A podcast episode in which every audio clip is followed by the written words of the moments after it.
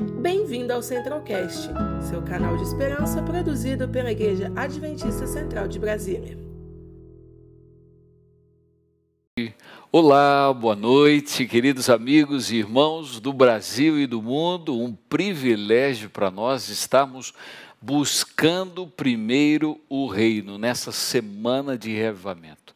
É uma alegria poder estudar a palavra de Deus. É muito bom saber que você aí do outro lado da telinha ou do outro lado do seu celular, do computador, estão buscando primeiro o reino de Deus e clamando pelo derramamento do Espírito Santo sobre suas vidas. Essa semana vai ser uma semana marcante de bênçãos. Eu quero agradecer você que está com a gente e participando conosco quero convidá-los a, a, tomar suas Bíblias. Enquanto vão pegando suas Bíblias, eu quero falar um pouquinho do que hoje nós vamos tratar. Em realidade, o homem sempre é avaliado ou nos autoavaliamos com o potencial de acordo com o que o nosso é, cartão de crédito pode pagar ou de acordo com o que a folha de pagamento está dizendo para mim que eu tenho como potencial. Às vezes nós medimos o homem desta forma, mas em realidade o homem também calcula coisas e desafios, elabora, por exemplo, o que ele quer fazer, executar uma obra, faz o seu planejamento, coloca no papel, mede tudo e sempre, ou quase sempre, no final, o custo é insuficiente. Isso acontece em especial na obra de Deus. A razão disso é que Deus nunca deu ao homem um plano já terminado. Ele dá a possibilidade e oferece para você um pouquinho de tudo. E ele faz a propósito. Por quê? O problema do coração do homem. O coração do homem sempre quer é, e espera, eu fiz, eu conquistei. E então é preciso, e por isso Deus dá o falta, falta, e não está completo exatamente para que nós, antes já de começarmos e quando terminemos a obra, nós demos o crédito e o louvor a Deus. E esse é um, é um ponto essencial. A dependência de Deus é essencial. Nós precisamos, por essa razão, Deus ordenou a sua obra que nós precisamos depender dEle. Para ter o sucesso é preciso depender dEle. É, este é o único meio pelo qual nós podemos desviar a atenção do homem para Deus. Deus muitas vezes tenta fazê-lo, mas nós temos, parece que, dizia um amigo meu, que tem um parafusinho aqui que se solta às vezes. Nós nos esquecemos de que é Deus que está no comando, comando e na liderança de nossa vida. Precisamos aprender a depender e reconhecer que não tudo nós temos. Nós precisamos colocar nossa vida nas mãos de Deus, colocar nossas atividades, nossos projetos e nossas ações no contexto do céu, aprender a pensar sobre isso, o contexto do céu. Em realidade, o que quer dizer isso? Deus gosta de estabelecer uma sociedade, uma sociedade ilimitada. Nós conhecemos aí empresas, né? Empresas comerciais que têm a abreviação aí, limitada. Mas em realidade, a sociedade com Deus é Deus e você, companhia ilimitada. Ah, é isso? É, nós vamos ver hoje então, se você já pegou sua Bíblia, ou se não pegou ainda, por favor, tome sua Bíblia e vamos abrir em 1 Samuel. E nós vemos em 1 Samuel 13 e 14 uma história fantástica, onde nós vamos ver o que aconteceu nessa sociedade limitada. Eu quero convidá-los a ler só um versículo neste momento, mas a história toda está nos dois capítulos, 13 e 14. 1 Samuel, capítulo 14, versículo 6. Uma pequena oração antes de continuar. Querido Deus, ajuda-nos a entender no dia de hoje que o Senhor quer estabelecer conosco uma sociedade e uma companhia ilimitada. Ajuda-nos a entender isto e deixar que o Senhor conduza a nossa vida. Usa-nos por intermédio do teu Espírito Santo no entendimento da tua verdade. Rogamos em nome de Jesus. Amém. 1 Samuel 14, versículo 6 diz assim: E Jonatas disse a seu escudeiro: Vamos ao destacamento daqueles incircuncisos. Talvez o Senhor haja em nosso favor, pois nada pode impedir o Senhor de salvar, seja com muitos ou com poucos. Aqui mostra a história de dois homens. Jonatas disse a seu escudeiro. Agora ele expressa algo interessante.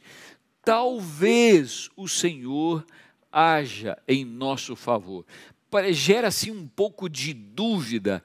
O que era o contexto dessa história? Você pode ver ali a partir do capítulo 13 que havia uma guerra. E esta guerra era uma guerra, vamos dizer assim, desproporcional totalmente desproporcional. Porque de um lado tinha os filisteus e outro lado israelitas. Se você vai ao capítulo 13, versículo é, 6, você vai ver, perdão, versículo 5, você vai ver a situação dos filisteus. E diz assim: os filisteus reuniram-se para lutar contra Israel com 3 mil carros de guerra, 6 mil condutores de carros e tantos soldados quanto a areia da praia. 3 mil carros de guerra, 6 mil ginetes ou condutores de carro, tantos soldados como a areia do mar. O último da tecnologia, tecnologia bélica estava ali com os filisteus, filisteus, e vai no capítulo 13, verso 17, diz que eles formavam três divisões, três frentes para guerrear em todas as frentes. E do outro lado, o que nós vemos nos israelitas? Primeiro, nenhum soldado tinha espada, porque os filisteus não permitiam que se formassem ferreiros. Cada vez conta a história que eles tinham que é, limar ou, ou arrumar a sua enxada, eles tinham que ir aos filisteus. Só havia duas espadas. Quem tinha essas duas espadas? Saul e Jonatas. Somente duas espadas. Quantos soldados eles tinham? 600 soldados. Estavam nesta guerra com somente 600 soldados, diz o verso 15 do capítulo 13. Que coisa, que mais? Diz o verso 6 que eles, quando viram tudo isso, o que foi que eles fizeram? Saíram para a guerra? Se esconderam. Aonde se esconderam, diz aqui o verso 5? Em cavernas, buracos entre rochas, em poços e cisternas. Que coisa! E ainda disse que eles tremiam de medo. E quando eles estavam esperando, em realidade, Samuel vir para dar as orientações e a bênção sobre eles para a guerra. Em realidade, eles começaram, demorou um pouquinho e eles começaram a desertar. Não havia orientação, não havia preparo para a guerra. Embora entre eles estivesse Aías com a estola ou o colete sacerdotal, que estava entre eles, que representava a própria presença de Deus, mas eles não não não sentiram isso e sentiram um temor. Queriam trazer a arca do pacto para a batalha, mas Saul decidiu finalmente não trazer, porque Saul, o líder, estava também desanimado. E ele diz que estava ali debaixo de uma romanceira, diz o capítulo 14, versículo 2. Diariamente, você e eu temos uma guerra para lutar. Sabe qual é essa guerra? Efésios 6, versículo 12, diz que a nossa luta não é contra as pessoas, mas contra os poderes e autoridades, contra os dominadores deste mundo de trevas, contra as forças espirituais do mal nas regiões celestiais. Se é assim, Como é que nós vamos conseguir vencer? É possível que muitos de nós estejamos tremendo de medo, estejamos nos escondendo, porque quando não temos Deus, nós escondemos os buracos de trás das rochas e tentamos encontrar algum lugar. Como nós vamos conseguir vencer? Vou citar algumas coisas só, alguns versículos poucos, para que nos mostre claramente, rapidamente, como conseguimos vencer esta guerra nas regiões celestiais. Primeiro delas, 1 João 5, versículo 4, ele diz: O que é nascido de Deus vence o mundo, e esta é a vitória que vence o mundo. Qual é? A nossa fé. Primeira coisa que conseguiremos vencer: fé. Salmos 37, versículo 5. Esse versículo eu gosto muito. Entrega o teu caminho ao Senhor, confia nele e ele tudo fará. Ou na versão nova, versão internacional, ele agirá. Entregar nossa vida ao Senhor. Que mais? Salmo 34, verso 17 diz assim: Os justos clamam, o Senhor os ouve e os livra de todas as suas tribulações. Ou seja, orar e clamar ao Senhor, Ele os livra de todas as suas tribulações. É por isso que nós temos todos os dias um tempo para oração e vamos continuar tendo, recebendo seus pedidos de oração e vamos estar orando por vocês, porque o clamor e a oração ouve, faz com que o Senhor o ouça, ouça e ele nos livra de nossas tribulações. Amém? Que mais? São João 15, versículo 5. Ele diz: Eu sou a videira, vós sois os ramos.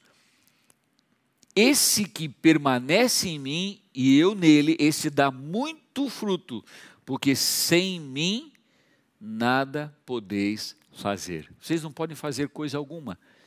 Jesus é o nosso líder. E Filipenses 4, versículo 13, outro versículo muito lindo: tudo posso naquele que me fortalece. Tudo posso naquele que me fortalece. E para terminar, algo mais para conseguir a vitória. Aqui nós poderíamos fazer um sermão só com esses versículos. Malaquias 4, versículo 10. O próprio Senhor diz, diz assim: Tragam o dízimo todo ao depósito do templo, para que haja alimento em minha casa. Ponham-me à prova, diz o Senhor dos Exércitos. E vejam, se não vou abrir as comportas dos céus e derramar sobre vocês tantas bênçãos que nem terão onde guardá-las. Essa é a nova versão internacional. Ser fiel é também importante para conseguir a vitória. Ser fiel, colocar Jesus como nosso líder, orar e clamar ao Senhor, entregar nossa vida ao Senhor e ter fé, são maneiras para conseguir vencer e conseguir a vitória sobre as potestades do mal. Agora voltamos à história, em realidade. Como está você como líder? Como líder na igreja, como líder em casa, como sacerdote do lar, como mãe que deve cuidar dos seus filhos. 1 Samuel 14, versículo 2, mostra como estava Saul. Olha lá. Saul, que era o líder, o rei, estava sentado debaixo de uma romanceira na fronteira de Gibeá, em Migron. Com ele estavam uns 600 homens. Saul estava, parece que comodamente, debaixo de uma romanceira. Ele estava esperando, quem sabe, as circunstâncias mudarem. Quem sabe alguma coisa vai mudar. Deus pediu para esperar, deixa eu esperar. Quem sabe alguma coisa vai mudar. Saul esperava, em vez de inspirar em vez de preparar o povo para confiar em Deus, em vez de preparar o povo para receber o seu líder espiritual, Samuel, Ellen White diz que Saul era provado por Deus. Será que ele esperaria pacientemente em Deus? Mas o que aconteceu com Saul? Ficou desanimado. Começou a duvidar e ficou impaciente. E então ele buscou um amuleto, coisa que muitas vezes você e eu buscamos fazer. Vamos buscar um amuleto. Ele disse: o amuleto meu era espiritual. Já que Samuel não veio, eu mesmo, contrariando a ordem de Deus, eu mesmo vou oferecer o sacrifício. Confiou na sua própria ação, coisa que nós muitas vezes fazemos. Não sei se você já se pegou em alguma em alguma pedido de oração que você fez a Deus e disse assim: Deus não responde, Deus não responde, eu vou pegar e vou fazer com as minhas próprias mãos. Samuel, Saul fez assim. E ele ofereceu o sacrifício e confiou na sua própria ação. Quando Samuel chegou, ele foi a Samuel todo feliz, estava satisfeito, porque ele achou que ele tinha feito a melhor coisa, consigo mesmo, se aproximou de, de Samuel feliz, e Samuel lhe deu um, um nabo, né? E ele então, em vez de pedir perdão, ele se desculpou o seu pecado, justificando-se, lamentavelmente. Ele não governava o povo de acordo com a vontade de Deus. Ele fazia a sua própria vontade.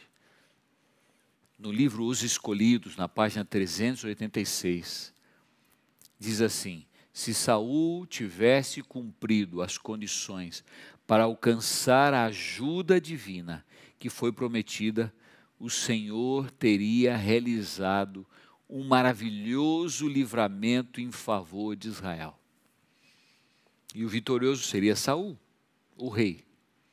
Se ele tivesse cumprido as condições para alcançar a ajuda divina. Mas infelizmente, ele foi fazer a sua própria ação, coisa que nós muitas vezes queremos. Lembra do que eu falei no começo? Muitas vezes nós queremos agarrar as nossas próprias ações, tomar e fazer os nossos projetos e queremos que tudo aconteça, mas Deus diz assim: espera um pouquinho, eu tenho que ter uma participação. Você precisa entender, filho, que você sozinho não pode. É preciso depender de mim. Mas graças a Deus a história não termina com um rei embaixo de uma romanceira. Ele continua. Agora nós vamos ver dois homens de fé e de oração. Jonatas e seu escudeiro. Jonatas era um homem que temia o Senhor. Era o príncipe, era o filho de Saul. Era um homem de fé e de oração. E ele foi escolhido então para liderar a vitória. E ele se aproximou do seu escudeiro e disse: Vamos então nos dirigir, diz o verso 6, vamos ao destacamento daqueles homens, vamos a, a, a guerrear. Nós temos duas espadas, uma está conosco e a outra está com Saul, o rei, lá debaixo da romanceira. Duas espadas não são suficientes? Nas mãos de Deus, duas espadas são mais que suficientes. O escudeiro também era um homem de fé e de oração como o príncipe. E então eles decidiram usar a única espada que estava disponível. De duas, usaram só uma. A deles, a de Jonatas.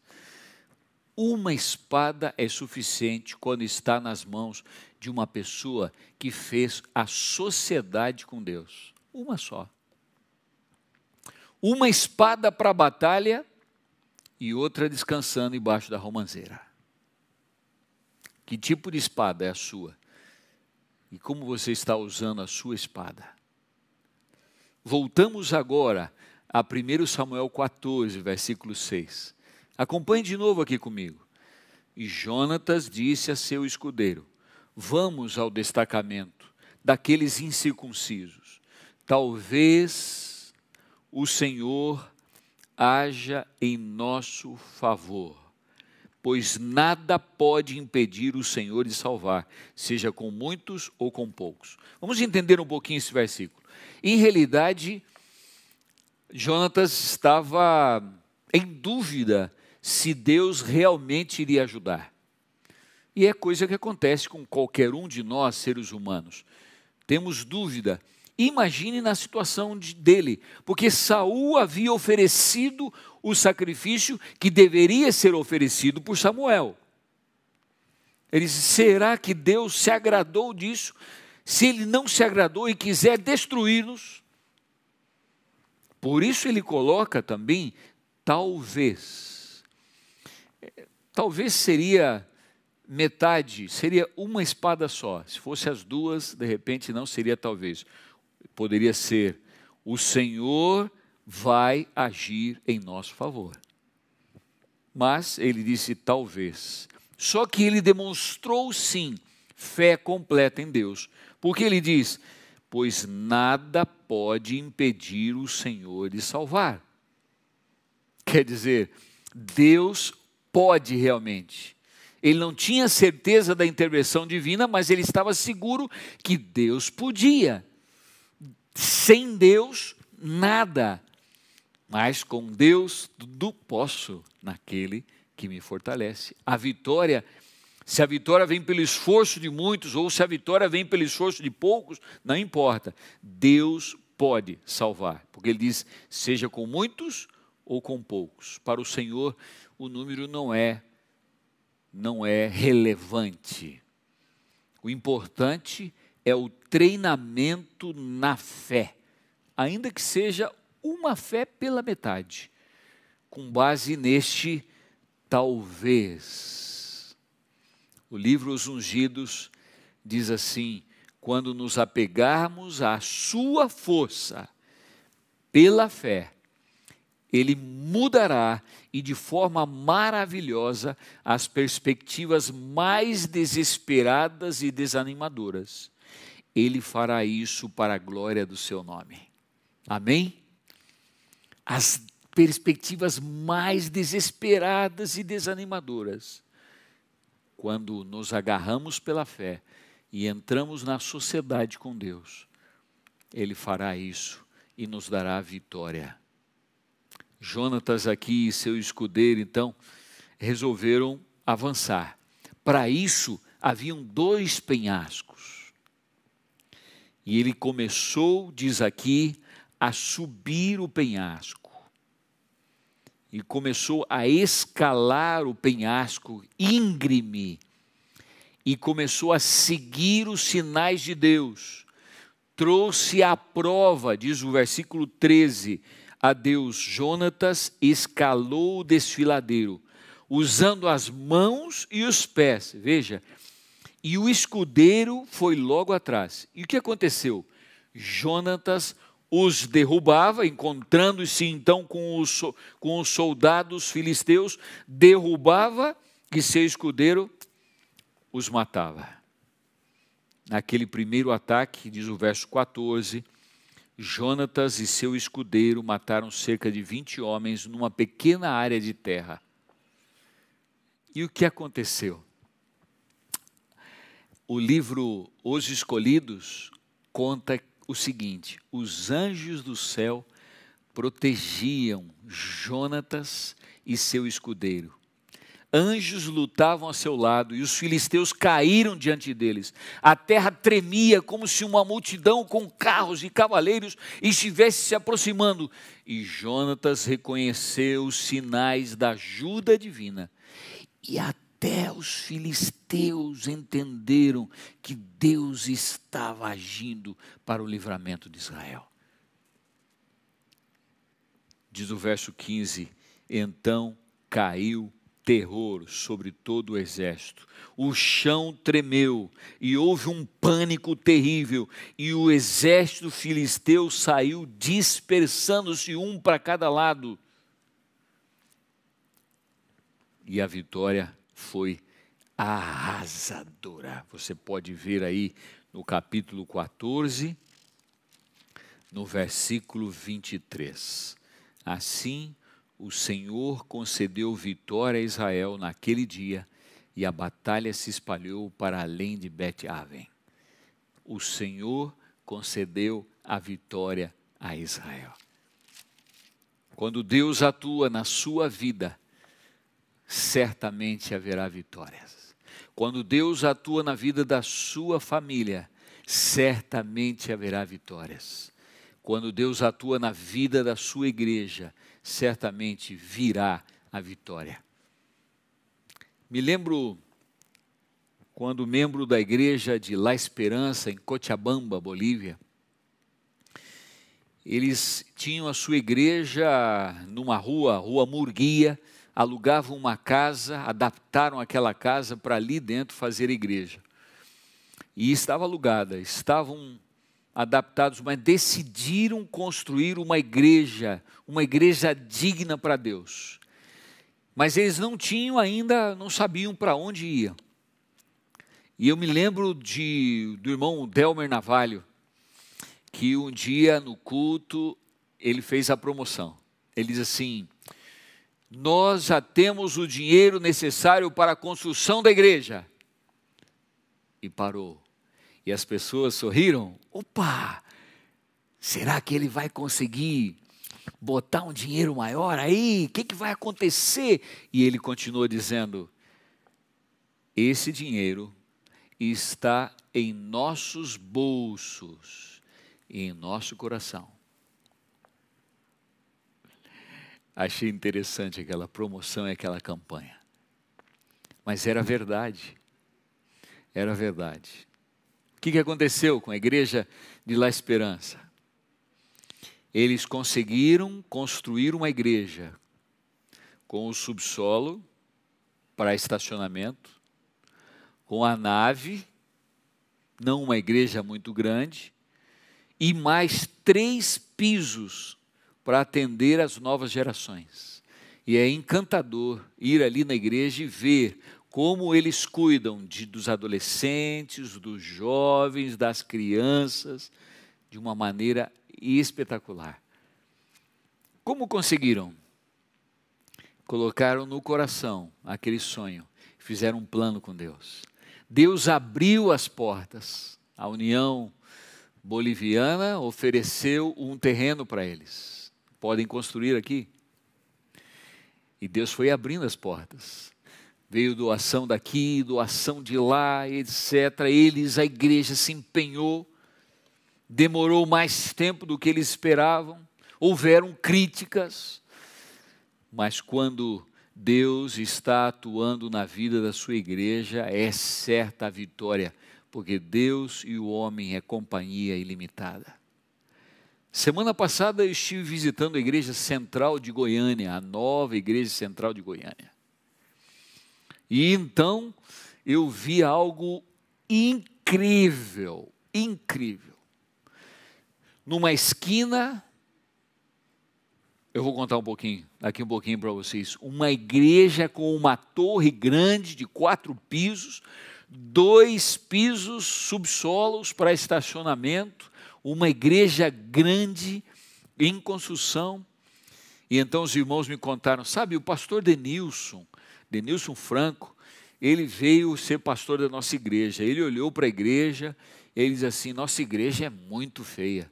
E alguns irmãos ficaram assim, puxa, pastor vem criticar a gente. Não, nossa igreja é muito feia, nós precisamos mudar isso. Então, até que decidiram mudar. Mas para onde?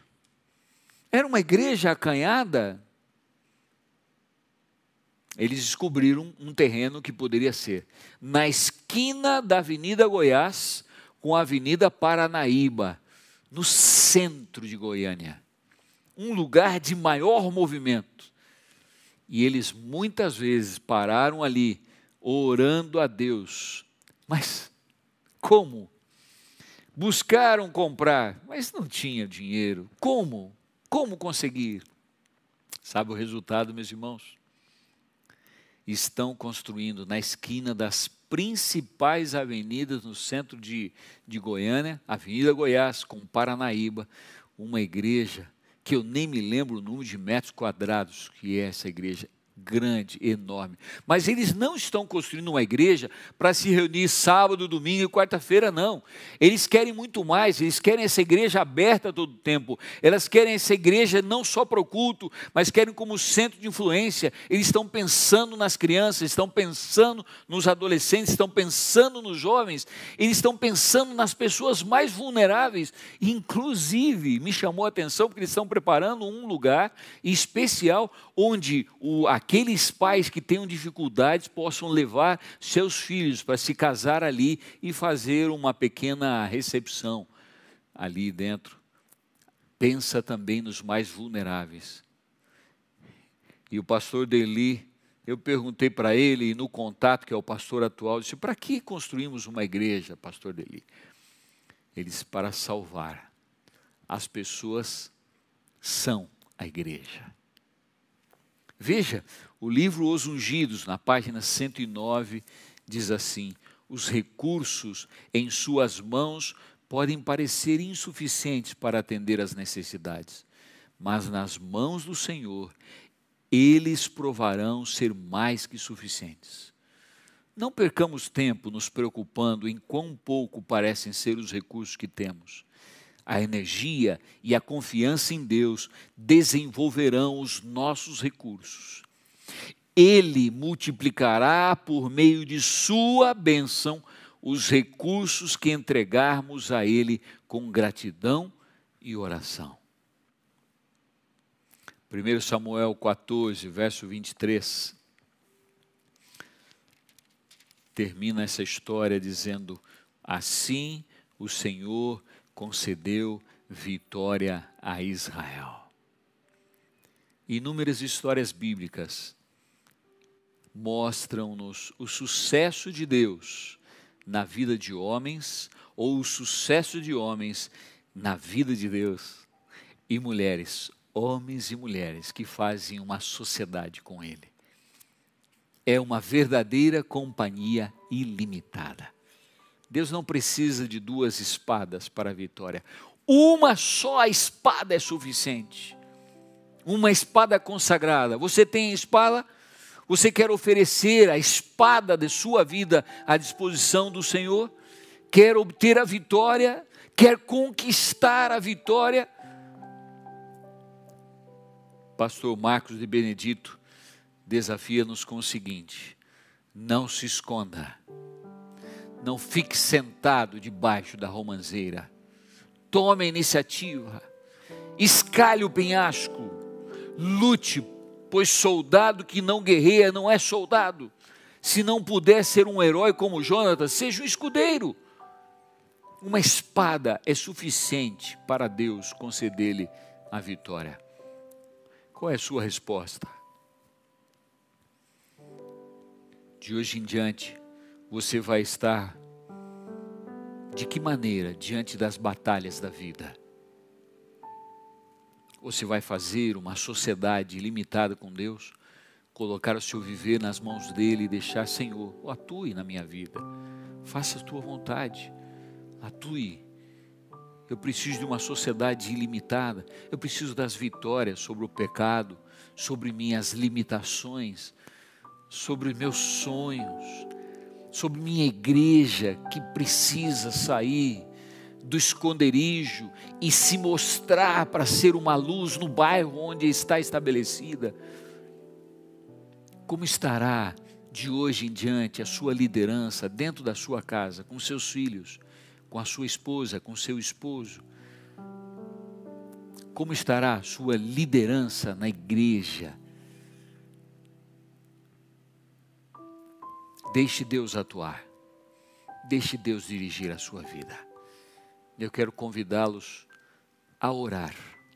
Aonde você está, curve a sua fronte e oremos consagrando nossas vidas ao Senhor e deixando que Deus lhe consagre para que no uso da sua espada possa conseguir as vitórias e nessa companhia ilimitada Deus possa ser exaltado e possa conseguir as grandes vitórias para a honra e glória de Deus. Oremos.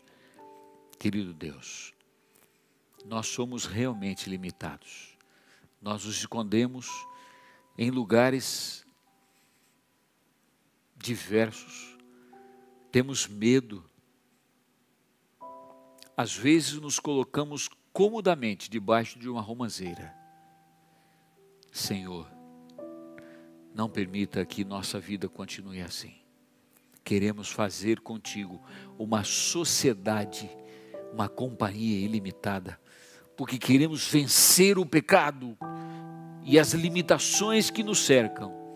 Queremos conseguir as vitórias para nossa família, que está em dificuldades, em lutas. Queremos as vitórias para nossas igrejas, para que seja uma luz no bairro, na cidade onde estão estabelecidas.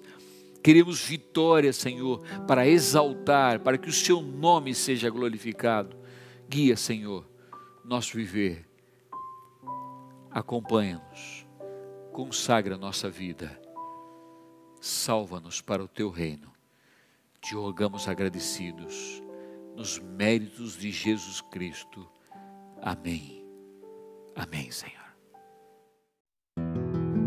Conheça também nossos outros podcasts, Centralcast Jovens Brasília e Centralcast Missões. Que Deus te abençoe.